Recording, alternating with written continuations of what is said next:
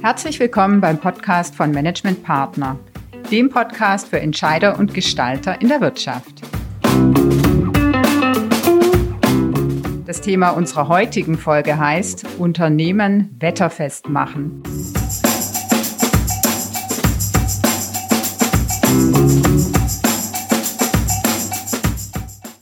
Heute bin ich im Gespräch mit Alexander Vogel. Alexander Vogel ist Gesellschafter und Geschäftsführer bei Management Partner. Herzlich willkommen, Alex. Hallo, Ute. Ja, wir haben das Thema Unternehmen wetterfest machen. Das passt ja so richtig zum heutigen Wetter draußen. Es stürmt, schneit noch nicht, aber stürmt und regnet. Ähm, Alex, wir sprechen heute über das Thema Unternehmen wetterfest machen. Was verstehst du denn darunter? Unter Wetterfestmachen verstehe ich, gut gerüstet zu sein für Veränderungen, Veränderungen der Konjunktur, Märkte oder der Unternehmensumwelt insgesamt. Man könnte auch sagen, ein Unternehmen wird widerstandsfähiger oder baut Resilienz auf, wenn es wetterfest wird. Man hat Vorkehrungen getroffen und rechnet damit, dass Veränderungen passieren. Ja, der, der Kontext scheint ja da fast offensichtlich. Die Wirtschaftsprognosen für Deutschland oder auch andere Teile der Welt die sind zwar unterschiedlich, aber insgesamt nicht gerade optimistisch. Ja, das ist der Kontext auf den ersten Blick. Ähm, wir schauen aber darüber hinaus. Denn Unternehmen wetterfest machen bedeutet für uns auch, dass man gerüstet ist für schwierige Zeiten, aber auch gerüstet ist, wenn etwa die Wirtschaft wieder anzieht. Und in 2009 wurden viele Unternehmen von der Krise überrascht und man hat sich dann vor allem auf Kosteneinsparungen konzentriert Strategische oder strukturelle Anpassungen wurden aber nicht immer konsequent verfolgt. Und das hat, deswegen hat es auch sieben bis acht Jahre gedauert, bis der Output der Industrie in Deutschland wieder auf dem Niveau von vor 2009 mhm. war. Okay. Also Unternehmen wetterfest machen verstehen wir wirklich als eine permanente Aufgabe. Und ähm, die erste Wirkung zeigt sich meistens schnell, aber man muss dann kontinuierlich weitermachen. Ja, okay. Ähm, ja, die Situation heute ist wahrscheinlich nicht ganz vergleichbar mit 2009, oder? Nein, ähm, ist nicht ganz vergleichbar. Kurzfristig vielleicht auch weniger dramatisch, was die Wirtschaftsentwicklung anbelangt, aber mittel- und langfristig ist das Ganze doch deutlich vielschichtiger und komplexer geworden. Und die Lage auch unübersichtlicher. Das sind zum Beispiel Themen wie Handelsstreitigkeiten, Brexit, kriegerische Auseinandersetzungen an manchen, manchen Enden der Welt, ähm, Virus, alles das beeinflusst die Weltwirtschaft. Und in welcher Dimension kann man ganz, ganz schwer voraussagen. Und äh, die Digitalisierung natürlich auch, die verändert auch ganze Branchen in einem enormen Tempo. Und anders als in 2009 ist aber, und das ist die positive Nachricht, dass sich Unternehmer besser rüsten wollen auch wenn sie es vielleicht noch nicht immer getan haben. Mhm. Kann man sich denn wirklich für so schnelle Wetterwechsel in dieser Unübersichtlichkeit überhaupt rüsten? Ja, das kann man. Ähm, die Ansätze sind recht unterschiedlich. Da kommt es vor allem darauf an, in welchen Branchen man unterwegs ist. Ja, aber man kann es. Ja, dann kommen wir zu der spannenden Frage, wie geht das Unternehmen wetterfest machen? Wie vorhin angedeutet, äh, es geht zum einen darum, kurzfristige Wirkung zu erzielen und zum anderen um die Frage, wie kommt man in einen Modus, sich permanent zu stärken. Also Unternehmen wetterfast machen hat ähm, aus unserer Sicht drei Dimensionen damit. Einmal die operative, dann die strategische und dann noch eine dritte, die mit Führung zu tun hat. Okay, dann lass uns doch mal einsteigen mit der operativen Dimension. Was hat es damit auf sich? Operativ heißt, die unmittelbar mit dem Geschäftsbetrieb zusammenhängenden Kosten systematisch unter die Lupe zu nehmen. Das Instrumentarium dafür ist eigentlich hinlänglich bekannt. Ähm, es lohnt sich auch, die Ecken dabei auszukehren. Auch bei vielen kleinen Maßnahmen kommt einiges zusammen und zwar kurzfristig. Aber bei kapitalintensiven Branchen wie etwa Gießerei, Papierfabrik oder Infrastrukturunternehmen da ist sowas natürlich besonders herausfordernd, die operative Dimension beim Wetterfest machen. Denn diese Unternehmen, die haben in der Regel relativ teure Anlagen, die natürlich ausgelastet werden müssen. Und das passt aber nicht mit der zunehmenden Volatilität der Absatzmärkte zusammen. Ähm, hier geht es darum, ich nenne das mal das traditionelle Tonnagedenken zu überwinden und mehr Flexibilität zu entwickeln, um mit der schwankenden Auslastung besser klarzukommen. Denn die schwankt deutlich stärker als in der Vergangenheit. Das sieht man in fast allen Industriezweigen. Mhm. Und es geht darum, intelligente Lösungen zu entwickeln, zum Beispiel in der Anlagenplanung oder in der Anlagensteuerung ähm, und dabei immer die Skalierbarkeit im Auge zu behalten, nach unten wie nach oben. Okay, und äh, wie steht es um den Block Personalkosten? Einige Firmen, das sehen wir ja, haben ja schon Einstellungsstopp. Ja, viele haben Einstellungsstopp, das sieht man tatsächlich. Und es werden auch gerade auffallend viele Leihkräfte abgebaut. Ähm, übrigens in den letzten 20 Jahren deutlich gestiegene Anzahl von Leiharbeitern. Das ist ja eine Art der Kostenflexibilisierung. Und aktuell wird nach unten angepasst. Da gibt es auch wieder einen richtigen Knick ähm, wie vor zehn Jahren, 2008, 2009, vor allem im produzierenden Gewerbe. Also die Statistiken zeigen das auch schon, diese Tendenz, ähm, schon seit über einem Jahr, seit Ende 2018. Ähm, und das hat dazu geführt, äh, dass Mitte 2019 äh, schon circa 10 Prozent weniger Leiharbeiter beschäftigt waren als ein Jahr zuvor.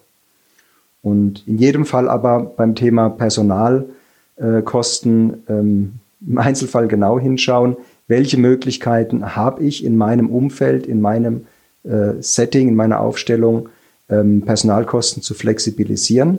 Das muss nämlich gut zur Personalstrategie beziehungsweise dem angestrebten Personalportfolio passen, sonst kann der Schuss schnell nach hinten losgehen. Und wir wissen ja auch gleichzeitig, ähm, neben dem Personalabbau kämpfen zu, zum Teil sogar in gleichen Unternehmen manche damit ähm, offenen Stellen mit den geeigneten Profilen zu besetzen. Ja, da ist sicher Spannung drin. Ähm, schauen wir mal auf die Prozesse. Was ist da zu holen, Alex? Viel. Ähm, da ist einmal durch Automatisierung schon viel eingespart worden in der Vergangenheit, aber die Reise geht weiter.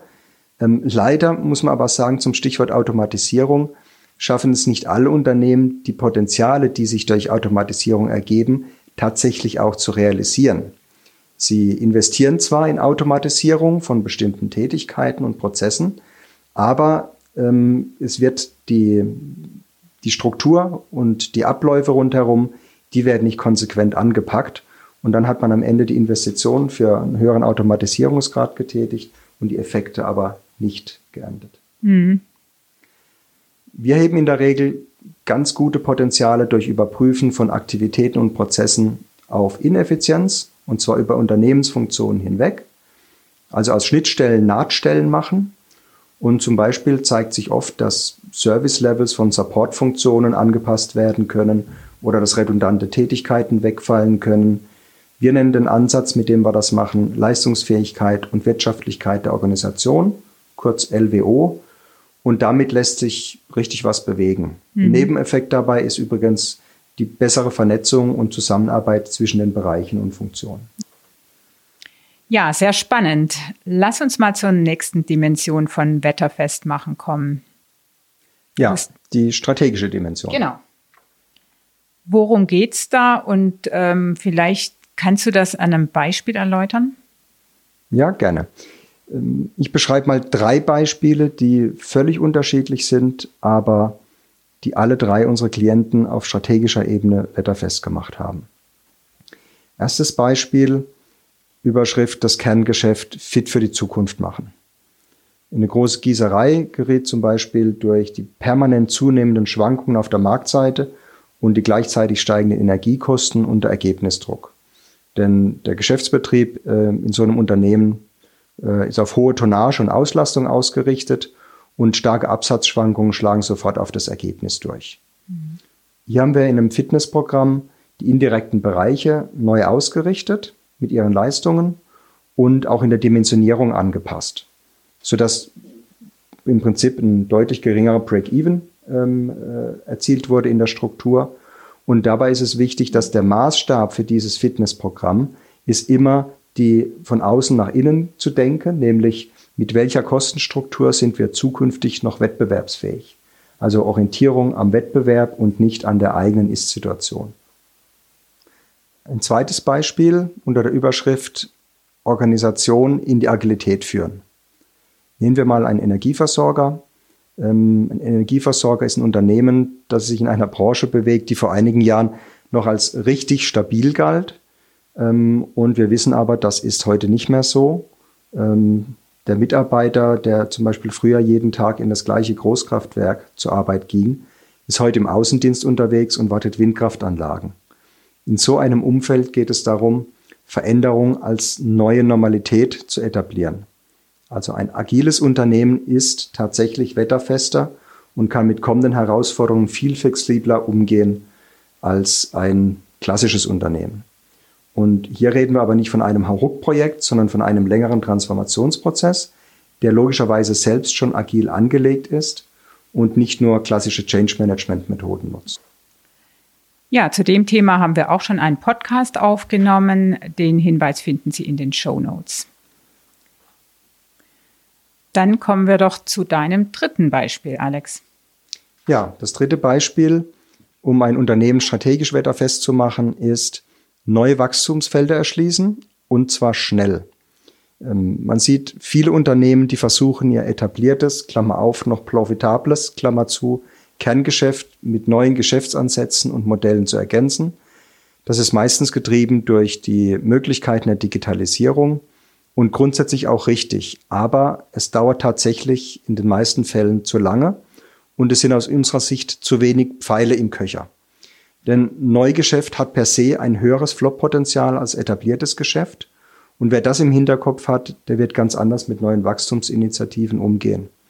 Und in einem solchen Fall helfen wir unseren Klienten, zum Beispiel einem großen Logistikunternehmen, gute und ausreichend viele Initiativen und Ansätze zu finden, anzustoßen und neben dem bestehenden Geschäft auch weiterzuentwickeln.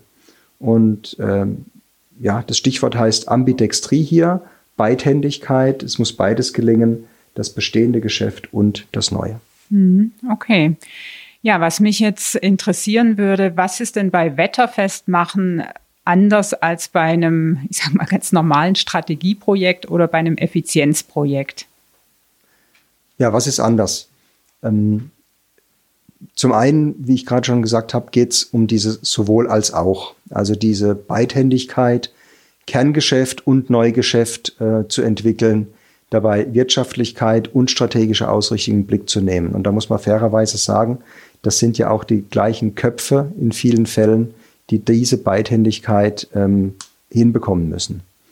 Ähm, was ist noch anders? Äh, es geht gerade im dritten Beispiel geht es auch um schnelles Verproben, wenn man neue Geschäftsfelder erarbeitet, ähm, schnell umsetzen oder gegebenenfalls schnell verwerfen. Also das ist ein anderer Modus, in dem man da unterwegs ist. Hinzu kommt auch das Verständnis, dass es nicht mehr nur ein Projekt äh, ist, um das es geht. Man fängt vielleicht mit einem Projekt an, aber im Kern geht es um eine kontinuierliche Arbeit an Strategie und Kosten. Und ähm, dann kommt noch dazu, ähm, das ist vielleicht sogar das Entscheidende, ähm, Unternehmen müssen Verantwortung unter den Führungskräften und Mitarbeitern aufbauen. Also diese Trägerschaft, wenn sie tatsächlich wetterfest werden wollen. Mhm, okay, ich denke, da kommen wir zur dritten Dimension, die du eingangs schon genannt hast. Worum geht's da? Ja, bei der dritten Dimension, die mit Führung zu tun hat, da geht es um die Frage, wer macht es eigentlich zu seiner Sache, dass ein Unternehmen wetterfest wird? Ist es der Vorstand? Sind es die Führungskräfte? Ist es der Berater? Ähm, und ganz eindeutig von uns, es müssen die Führungskräfte sein. Die sind im Lead, denn die Führungskräfte werden am Ende auch die Maßnahmen äh, umsetzen müssen, die sie vorher identifizieren. Der Berater kann Ihnen dabei helfen und soll Ihnen dabei helfen, es möglichst effizient und handwerklich gut zu machen. Aber im Lead sind die Führungskräfte. Und wir haben da sehr positive Erfahrungen mit unserem Ownership-basierten Ansatz gemacht. Ähm, wir bauen da systematisch gemeinsame Verantwortung für Themen auf. Äh, und zwar jede Führungskraft erstens für den eigenen Bereich, also Ansatzpunkte, Maßnahmen im eigenen Bereich und dann ähm, sehr dialogbasiert ähm, bezogen auf das Gesamtunternehmen. Denn Ownership reicht über Bereichsgrenzen hinaus und bezieht sich aufs Ganze. Okay, und wie würde das in der Praxis aussehen? Nehmen wir mal das Thema LWO, also Leistungsfähigkeit und Wirtschaftlichkeit der Organisation. Ähm, man stellt sich eine Situation vor, der Vorstand gibt eine ungefähre Zielgröße von äh, x Einsparungen vor und äh, wie und an welchen Stellen die Potenziale gehoben werden, ist Sache der Führungskräfte der zweiten Ebene.